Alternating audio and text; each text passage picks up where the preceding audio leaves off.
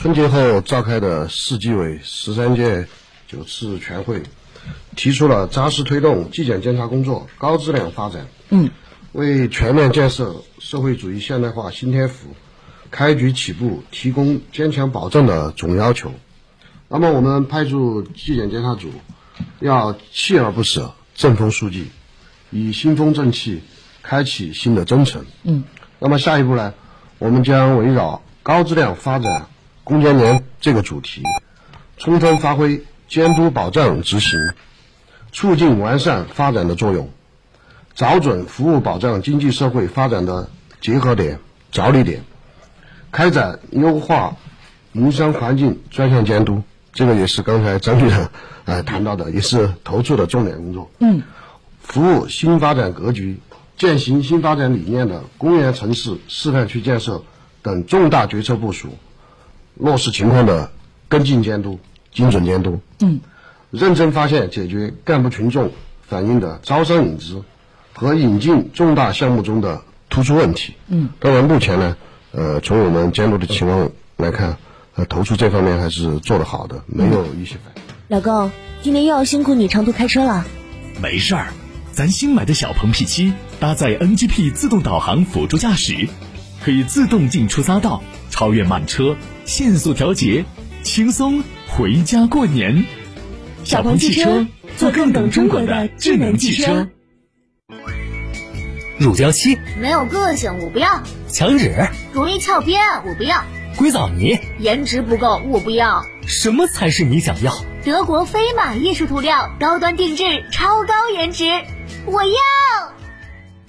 大家好，我是中国国家击剑队的教练雷声。燕之屋是燕窝大品牌，安全又放心，助力中国国家击剑队用更好的成绩迎战二零二一。燕之屋二十三年专注高品质燕窝，全国门店超过六百家，燕窝零售额连续三年全球领先。燕之屋专营店：王府井总府店、仁和春天光华店、环球洲际店、远大购物中心。燕之屋专线：零二八八四三八六六八八。燕之屋。哎，媳妇儿，咱订个一价全包。哎呀，工作这么忙，去什么度假村？嗨，我说的。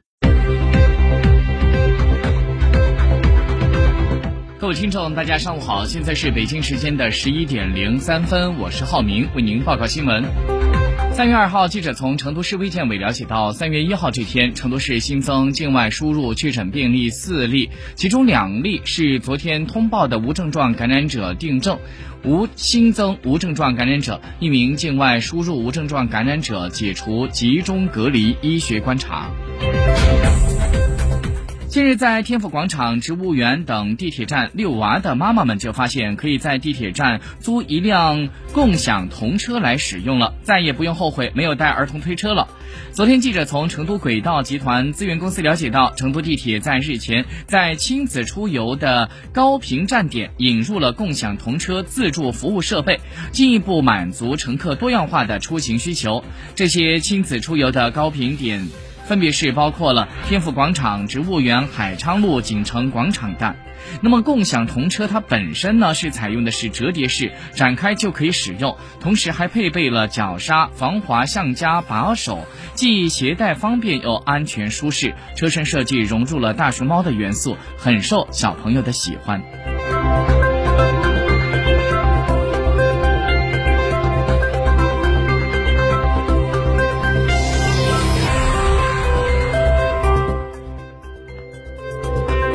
据今天出版的《新京报》消息，今天北京冬奥组委残奥会部的部长杨金奎在北京2022年冬奥会残奥会倒计时一周年媒体见面会上就介绍说，北京2020年的冬残奥会设置了残奥高山滑雪、残奥单残奥高山滑雪、残奥单滑。雪等六个大项、七十八个小项比赛，将会产生七十八枚金牌，涉及到三个赛区的五个竞赛场馆和二十五个非竞赛场馆。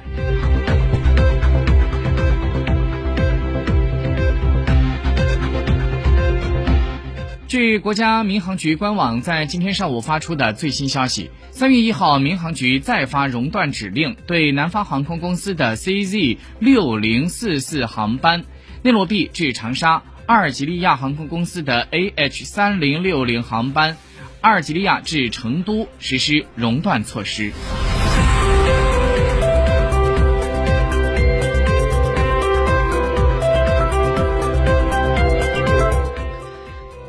今天上午，国家卫健委发布的数据显示，三月一号的零点到二十四点，三十一个省、自治区、直辖市和新疆生产建设兵团报告新增确诊病例十一例，都是境外输入病例，其中四川四例，广东三例，天津、上海、河南、陕西各一例，无新增死亡病例，无新增疑似病例，新增无症状感染者六例，都是境外输入。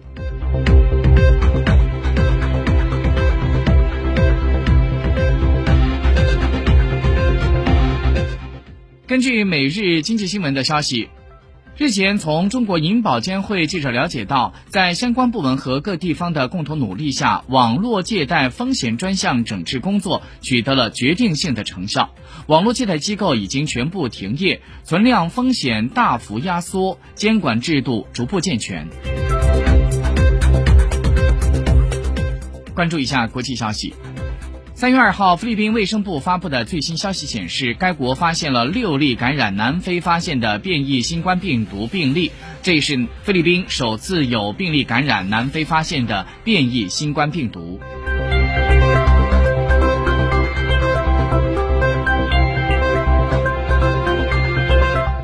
根据人民日报海外网三月二号消息，当地时间三月一号美。